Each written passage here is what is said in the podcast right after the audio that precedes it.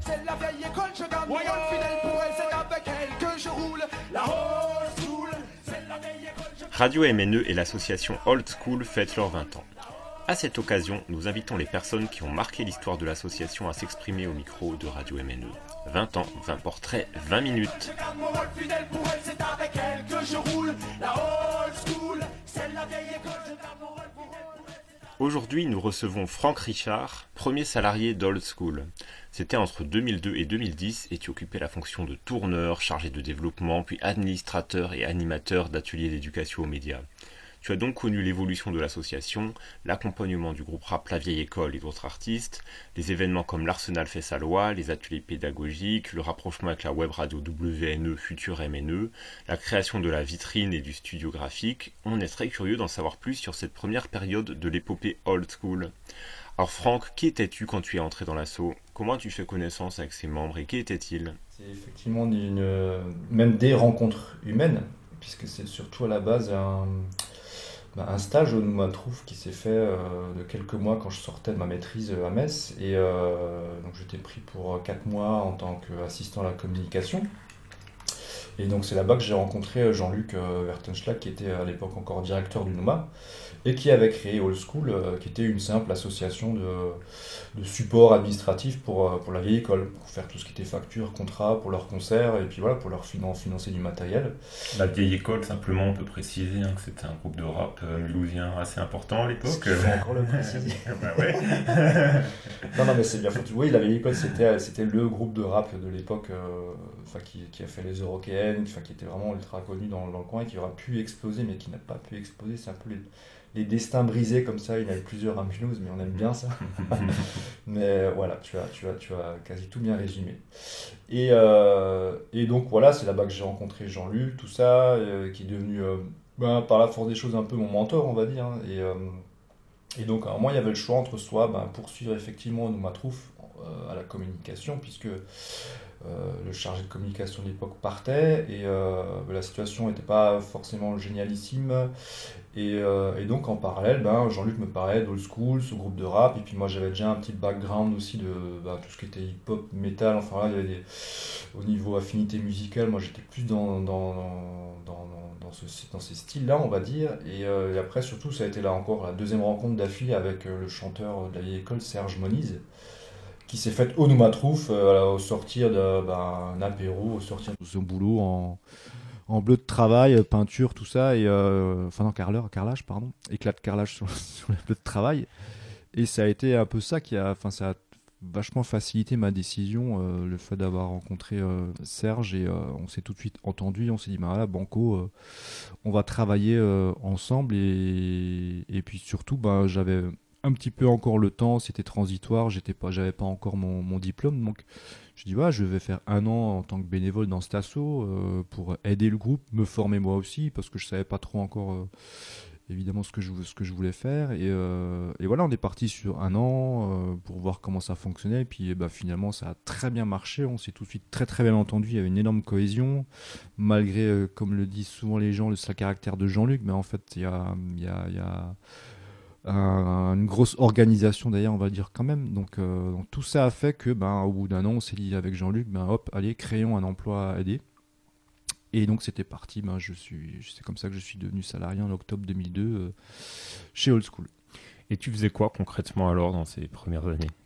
Ben, ces premières années, ben, jusqu'à quasi, c'était ouais, quasi 2007, ben, c'était essentiellement effectivement tout ce qui était booking et promotion pour le groupe La, La Vieille École. Donc c'était euh, monter des petites tournées, donc pas forcément évident puisque euh, tout se travaillait à côté, hein, mais l'idée c'était de les, euh, j'étais déjà semi-professionnel à l'époque, donc c'était pourquoi pas les professionnaliser. Donc c'était tout au long de l'année faire des campagnes de, de, démarchage pour faire, pour trouver des dates de concert, qu'elles soient dans le coin ou en Allemagne ou en Suisse ou, euh, ou en Belgique ou, euh, ailleurs en France. Donc euh, donc donc c'était le principe de monter des petites tournées ou en fonction des temps de vacances qu'ils avaient à ce moment-là, c'était de profiter de, bah, leurs vacances pour trouver des dates. Donc voilà, après on s'est associé avec d'autres gens, on a réussi à, à les envoyer aux Francopholies au Canada. Donc euh, voilà, on- ils ont fait plusieurs fois le tremplin rock'n qu'ils ont finalement gagné en 2003. C'était un peu fou parce que chaque année ils participaient au tremplin, ils le gagnaient jamais. Ça allait jusqu'à dire à Kem des fois on avait suivi, on avait presque l'engueulé. Je crois que c'est peut-être pour ça qu'ils ont raté le tremplin, ils se faisaient tellement incendier. On dit mais mince, mais c'est fou, euh, pourquoi ce groupe ne peut pas jouer, au- enfin ne, ne- ne gagne pas le tremplin, ne va pas jouer aux Eurocaines T'as vu le, le Dawak, c'est à foutu. Donc bref, c'était le groupe qui faisait un peu d'ombre à, à beaucoup beaucoup de, de têtes d'affiche de l'époque. Donc euh, ça, ça finissait où certains avaient peur de les mettre euh, en première partie. Euh, Il y a beaucoup d'anecdotes à ce sujet. Et où, euh, ouais, bah, où les groupes venaient, bah, qu'est-ce qu'on va faire nous maintenant euh, Maintenant que vous avez tout retourné, vous avez mis le niveau, euh, la barre vachement haute. Mais voilà, c'était en gros ça. Donc voilà, il y avait le, le site internet aussi à l'époque qu'il fallait mettre à jour. Enfin, tu vois, il y avait ce, ce genre de choses, euh, constamment mettre à jour les biographies. Et puis on fonctionnait beaucoup. C'était les balbutiements d'internet, donc il n'y avait pas d'envoi mail, de, de, de belles newsletters euh, à cette époque-là. C'était encore des envois papier. Mm. Donc c'était beaucoup d'impressions, beaucoup de beaucoup d'envois, euh, de pressage de CD, euh, justement de d'EP. On pressait beaucoup de, de, de mini CD, de promo. Et donc, euh, on avait, je crois qu'on n'a jamais fait d'album à cette époque-là. On a fait que des EP avec la vieille école, puisque le but c'était aussi de trouver un deal pour, euh, pour sortir un album. Donc, on a sorti beaucoup d'EP, 4-5 titres, et même un DVD. Qu'on avait, euh, bah, DVD suite, euh, je crois qu'il y avait des extraits, peut-être des Eurocaines, je sais plus, j'ai plus en tête.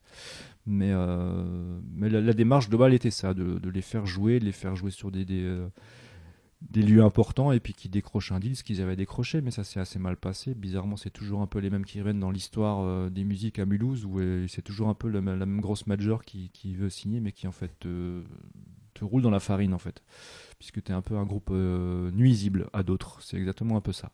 Je pense, ça reste mon avis, mais euh, mais voilà, donc ça c'était ce qu'on faisait essentiellement, développer. Euh, et professionnaliser la vieille école, ce qu'on a failli réussir à peu de choses près, voilà, c'était c'est ce qui a fait qu'à la fin, ben, il y a eu un essoufflement et que le groupe s'est c'est pas, c'est pas séparé, c'est juste arrêté. Voilà, c'était il y avait vraiment, c'était vraiment une très très belle euh, équipe. Il y avait vraiment une sacrée joie de vivre, partir avec eux en, sur la route et en concert, c'était euh, c'était revigorant. On s'est concentré essentiellement sur ce groupe-là, euh, qui a été le qui a permis de financer à la fois le, le, le groupe, mais qui a, qui a permis aussi de, de, de- de développer l'association par la suite. C'est ça qui nous a permis ensuite de, de, de faire d'autres projets. Ouais. aussi. Et il y a d'autres artistes qui sont entrés dans l'orbite euh, d'Old School euh, à cette époque-là, justement, au milieu des années 2000, on va dire. Euh, Ouais. Tu peux nous en parler? Bah, tout à fait, il y a eu surtout un gros projet. Après, on aidait tout le temps un petit peu. les- C'était sur, demande, hein, comme dit, on était pas, on avait un peu l'aur- l'aura via la vieille école de dire ah vous faites du bon, du bon, du bon taf. Après, c'est forcément un peu plus facile quand tu as un groupe qui fait justement le boulot sur scène. c'est un peu ce qu'on leur demande. Et euh, le fait, on avait les bureaux aussi au Nouma à l'époque, donc on était assez proche des groupes. Mais euh, ce, qui nous a, ce qui a fait aussi qu'à un moment, on a lancé pendant une année, on a eu une grosse subvention européenne. Et puis, euh, je crois qu'on s'est occupé en même temps d'une dizaine de groupes. Ça, il y avait Parano, Divas, je sais plus qui y avait, j'ai plus, plus en tête, mais on a fait un petit roster de 10 groupes. Le but, c'était bien, évidemment d'en professionnaliser certains, euh, que certains deviennent intermittents du spectacle. Pour certains, ça a été le, cas, pour d'autres, non. euh, mais surtout, ça a mis une bonne dynamique en tous les cas aussi pendant un an, et euh, ça a bien, ça allait de l'impression, enfin, du pressage de, de CD, on en a fait deux trois. Euh, jusqu'à simplement trouver quelques dates, euh, voilà, faire euh, faire des biographies. Enfin, c'était un petit peu diver- diverses missions. voilà, là, je te cite de tête, c'est seul dont je me souviens, c'est Parano Divas. Il y avait Denis Chebel aussi qui, qui, qui, qui avait son projet Zined, qui était tout, bah, qui était en- dans les balbutiements. Et puis il y a eu, ben, on en parlait en off, il y a eu Kevin Swift Woodrig aussi qu'on a fait en coproduction avec Hiro Colmar, un artiste colmarien qui venait du Canada. Enfin, il y a toute une légende autour de ça. Et donc on a fait une coprod sur ce, pour sortir et presser, euh, éditer tout simplement son album, puisqu'il avait, euh, il avait des, morceaux à la pelle qui traînaient dans, sur en bande, et puis son, son fils il les a retrouvés, et puis il lui a dit il faut que tu sortes ça. Donc, euh, donc voilà, euh, Hiro Colmar a découvert ça, et puis Jean-Luc était en transitoire aussi entre Hiro Colmar et Mulhouse, et puis euh, et Old School. Donc on a fait cette coproduction, et voilà, c'est sorti. Ça a eu quatre clés sur Télérama. euh, je sais pas a Ouais. l'autre artiste alsacien ou mulhousien on a eu, ou Colmarien ou du 68 on a eu, peut-être. Euh, Est-ce que Rodolphe Burger a du 68 Je sais pas. Denis Il y a Chebel du a eu deux 68, pages dans. euh, Denis Chebel a eu deux, pages dans l'IB, mais dans Télérama, dans Télérama, quoi. euh, voilà, on- on- mais, euh, comme je te le disais, on était euh, tous quasi convaincus euh, que, que ça allait cartonner. Donc voilà, ça a fait son, son, gros, son petit buzz à l'époque. Et, euh, Mais voilà, on s'est, permis de faire un petit peu, ouais, de, on veut dire, développeur d'artistes pendant, un an. Et puis, mais on a toujours été un petit peu au contact des, des groupes et euh, à les aider euh, sur, des, sur des projets. Quoi. Dès qu'on pouvait, on, on l'a fait. Allez, on écoute un petit extrait de ce mystérieux Canadien dont tu vas nous rappeler le nom d'ailleurs, Kevin Swift Widrig. à écouter sur le Bandcamp de Hiro Colmar.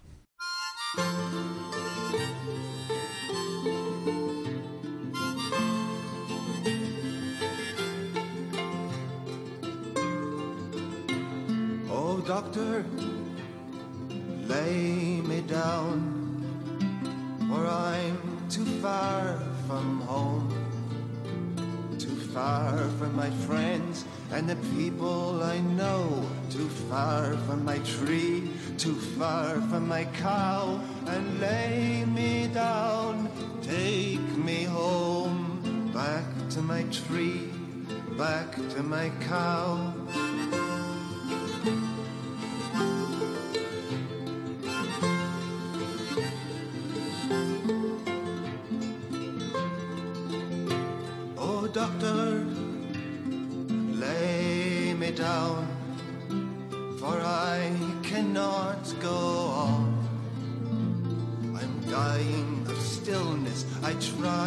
I can't escape from the stillness by changing my clothes and lay me down.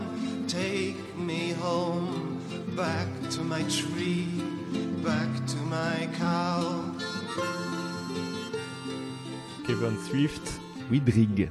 Ludwig, donc un des artistes qui avait, euh, qui était entré dans l'orbite d'Old School hein, au milieu des Ouais, années euh, 2000, euh, qui avait coproduit son disque, euh, Comme il s'était relation avec Hiro Colmar aussi. ouais. aux côtés de quelques autres, donc la vieille école bien sûr, mais aussi euh, Divas, Ahmed El Salam. Euh, C'est vrai, c'était. Ahmed, c'est vrai, j'ai oublié Ah, Ahmed. ouais, on a euh, aussi ouais. fait un- c'était aussi une très belle rencontre Mm. Ahmed où on a fait, bah, je crois qu'on avait, on l'avait aussi aidé à ressortir. Bah, c'était un, al- c'était un album, ouais, un album entier. On avait, on avait fait la pochette, tout, on avait pareil de A à Z. Et euh, Ahmed, ça a été aussi une très très belle rencontre, un artiste euh, hyper talentueux qui aurait mérité, euh, bah, dans, ouais, dans les ces artistes mulhousiens qui auraient mérité de- d'exploser au national.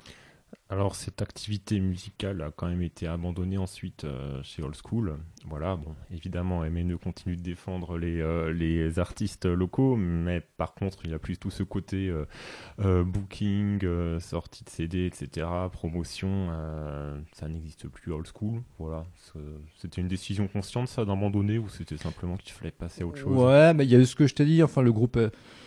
Ben, il y a eu ce projet qui, qui durait à peine un an, un an et demi. hein, donc, forcément, c'était un projet éphémère, mais qui n'a pas abouti. Donc, euh, voilà. Le- en plus de la vieille école, on était arrivé à vraiment un point culminant. Et puis, ces histoires de, de signatures euh, qui ont capoté. Donc, on était un petit peu arrivé au bout de, de l'aventure. Et surtout, entre-temps, ben, on a fait des toujours encore des, des rencontres. hein, et euh, on s'est aperçu que ben, on était aussi au bout des subventions. J'ai un moment, on arrive au bout.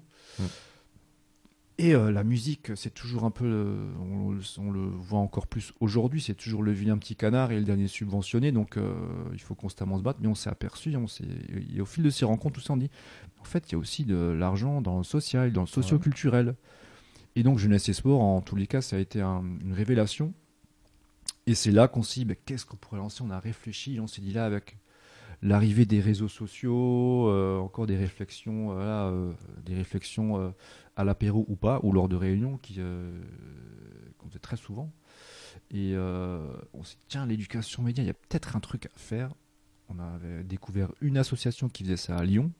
Donc je- là, on était en 2007. Ah, hein. Fréquence école, je pense. Fréquence École, il y avait Fréquence École à Lyon qu'on avait découvert et il y avait quasi personne. Et on s'est dit, c'est hyper important. Attends, le smartphone était en train de débarquer, les réseaux sociaux, c'est n'importe quoi, le message, c'est le médium, enfin. Tout ce que, toutes les questions qu'on se pose aujourd'hui, on se les posait déjà eh ben, il y a, il y a- il y a 13-14 ans et c'était un truc euh, qui nous avait vachement euh, interpellé, vraiment interpellé. Et parce qu'il y avait un truc avec Lyon, enfin je sais pas, il y avait un truc avec Lyon, on avait fait venir, on, avait commencé les ateliers d'écriture slam, il y avait Marco DSL aussi qu'on avait fait venir sur des, des ateliers, mais un Colmar aussi, euh, encore une fois. et ouais, ce côté ouais, connexion avec Lyon, euh, Jonathan aussi qui était de, qui, venait pour les ateliers, qui était euh, qui a aussi des connexions à Lyon. Tiens, on a lancé, on a lancé, euh, on a lancé ça. On dit tiens, on va se lancer dans l'éducation aux médias. On va lancer des ateliers d'éducation aux médias et aussi des ateliers d'écriture pour faire le lien avec ce qu'on faisait auparavant, bah, le côté rap, tout ça. On s'est dit voilà, euh, apprendre, euh, enfin pas forcément apprendre, mais euh, mais oui, si apprendre à écrire. à jouer avec les mots aux jeunes et puis surtout aussi leur apprendre à leur apprendre à décoder les médias.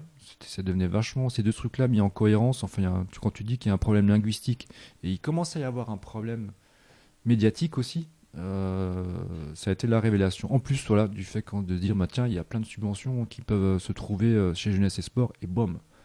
Donc ça n'a pas mis très très longtemps euh, à monter le projet. Euh, on a pris deux salariés en plus, voilà, puisque moi j'étais toujours là. Donc on s'est dit, si on veut développer l'assaut, il faut se lancer toujours. hein. Donc voilà, première, première, première apogée, comme tu l'as dit, eh ben voilà, on se lance, on tourne la page, on se lance dans autre chose, et puis, et puis là, ça a été banco. On, a, on avait de l'avance, on avait été un peu visionnaire là-dessus.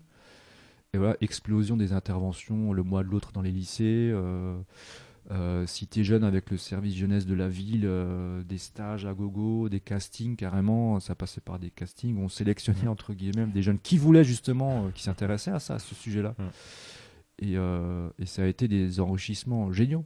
Mm. Parce que tu avais des, euh, des groupes de jeunes euh, complètement différents, qui venaient de milieux différents et qui bossaient ensemble pendant 15 jours.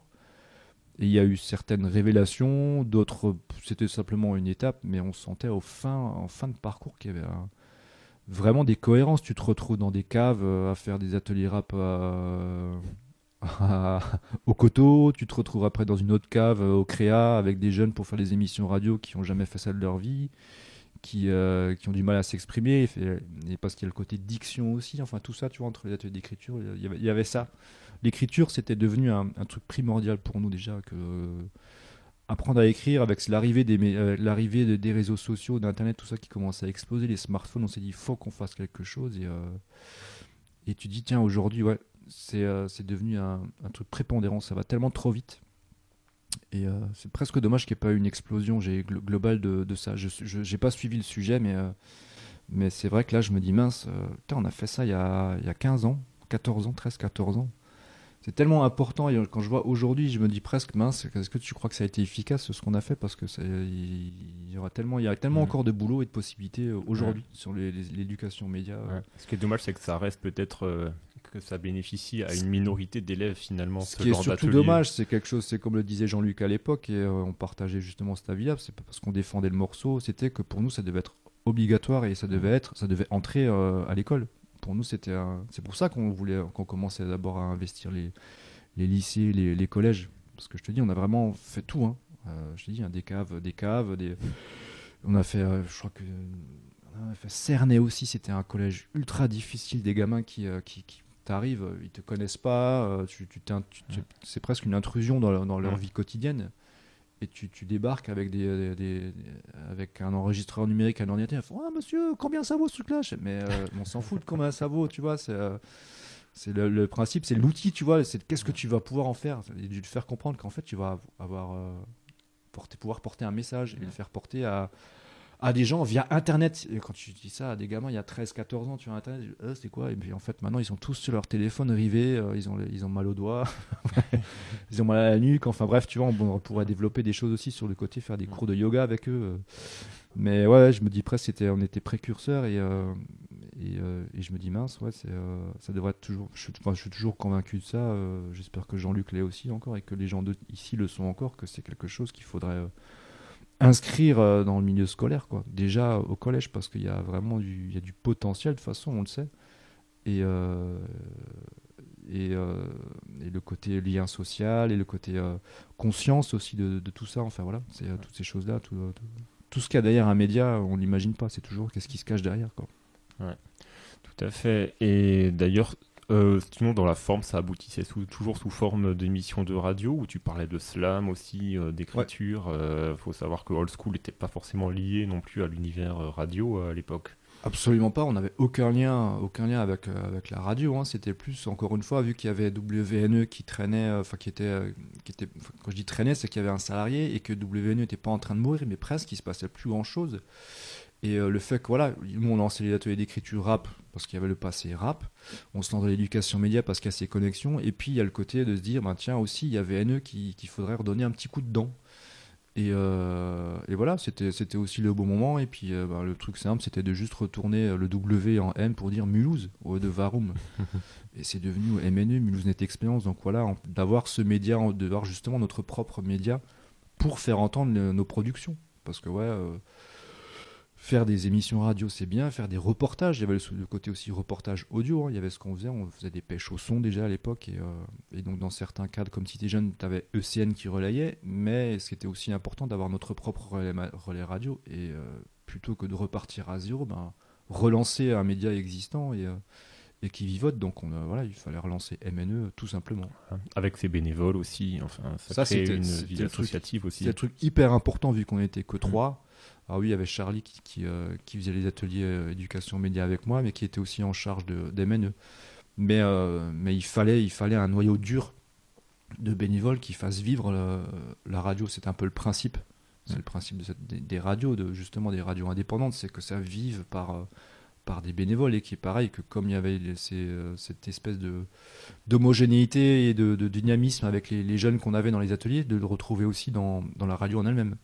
Donc c'est là, à ce moment-là, avec Jean-Luc, on a envoyé mais 40 000 mails pour constituer euh, cette équipe.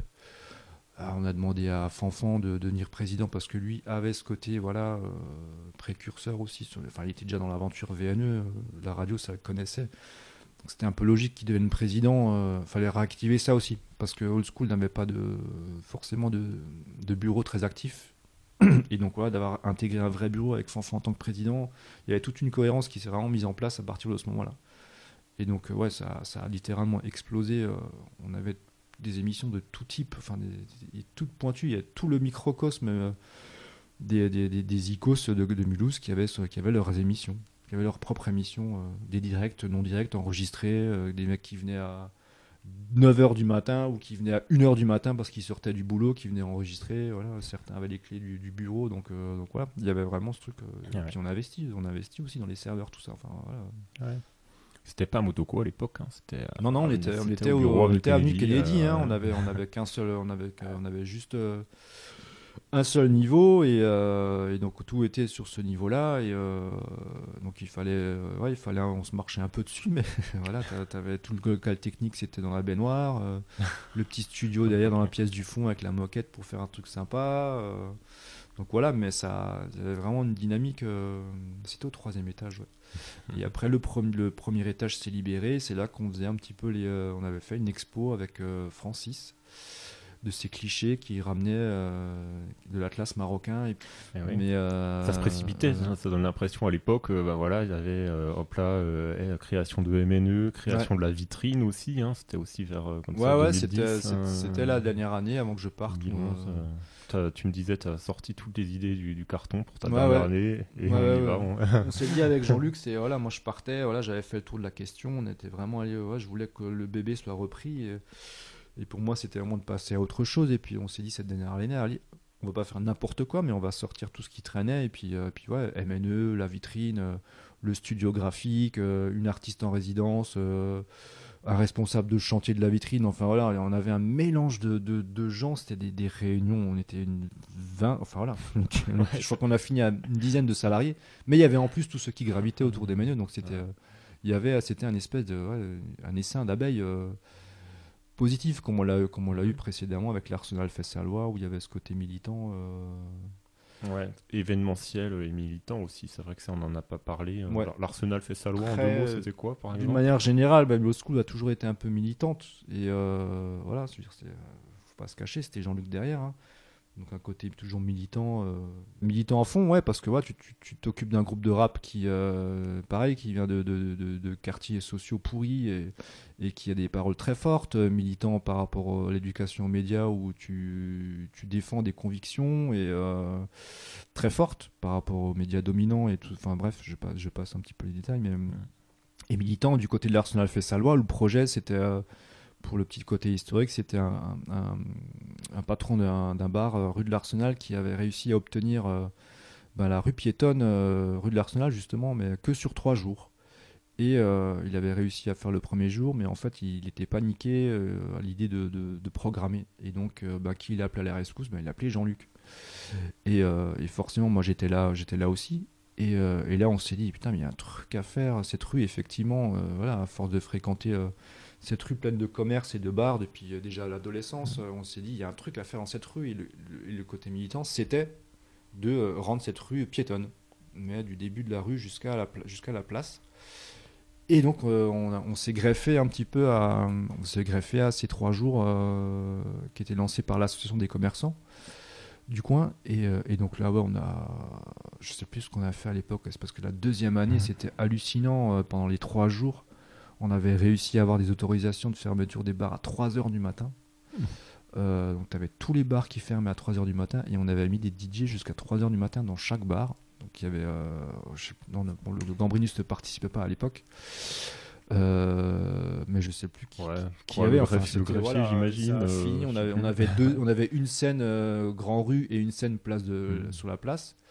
Et il y avait 3000 personnes euh, sur la place. Euh, ce côté militant, on l'a défendu bec et ongle, et euh, je sais plus pendant combien de temps, mais on est passé d'un événement où, où on aide un commerçant à un truc, on s'est dit punaise, mais c'est vrai, en fait, il a raison, cette rue doit être doit être absolument piétonne. Il y a trop de mecs qui roulent comme des débiles et puis on n'a pas ce truc. C'est notre rue de la soif, mmh. tu vois. On n'a pas notre, on voulait ça, notre rue de la mmh. soif entre les petits commerçants locaux, les patrons de bar, tout ça, euh, chacun avec son caractère, chacun avec euh, sa petite patte et, euh, toute la programmation qu'on a amenée du théâtre de rue, enfin bref, c'était et puis surtout une bonne petite équipe hein, de, bénévoles derrière. Encore une fois, on n'avait pas, pas forcément les moyens, donc ben, c'est là qu'il y avait ben, pas mal de, futurs autres bénévoles d'éponymes, qui ont pu se faire un petit peu les dents sur cet événement-là. On avait web radio aussi, organisateur d'événements, qui est devenu la web radio euh, du, et qui organise aujourd'hui les pétanques électro, mm.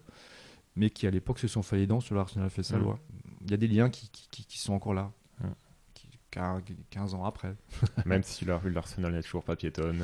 Les, seuls, bah, les, seuls trucs, les, seuls, les, seuls, trucs, qui restent, c'est quand même c'est que la, la, place, euh, la place est piétonne maintenant. Ouais. ça, ça a été euh, grâce à tous les efforts qu'on a fait à l'époque. Voilà, c'est ils se sont quand même rendu compte qu'il fallait faire ça. Et il y a quand même encore tout l'été, je veux dire, nous on avait ça que pendant trois jours. Mais après, euh, il y avait une, adjointe au commerce qui était un peu butée et qui, euh, qui n'avait pas compris. Mm. Mais euh, au final, il y a quand même eu. Bah, cette manifestation existe toujours, ce n'est plus l'Arsenal Fessalois. Mais c'est quand même génial parce que de mai à septembre, tu as le quartier qui est, qui est piéton de je crois c'est 19h à, 21 ouais, le week-end hein. ouais, à minuit du, hein. jeudi mmh. au samedi mmh. tu as quand même 3 jours par semaine pendant 3 mois ouais, mai mmh. juin juillet ouais presque 4 mois donc ça fait quand même un beau, on va dire, un beau reste. On a quand même contribué à faire cette place piétonne et puis qu'il y ait encore cet événement qui soit là 15 euh, ans après. Et tu travailles toujours dans le secteur associatif puisque tu es administrateur pour Hiero Colmar depuis 2014. Pour terminer, euh, Old School Radio MNE euh, à 20 ans en 2020. Alors dans 20 ans, comment tu imagines le futur d'une telle asso? À quoi tu aimerais que ça ressemble peut-être aussi? La question piège finale.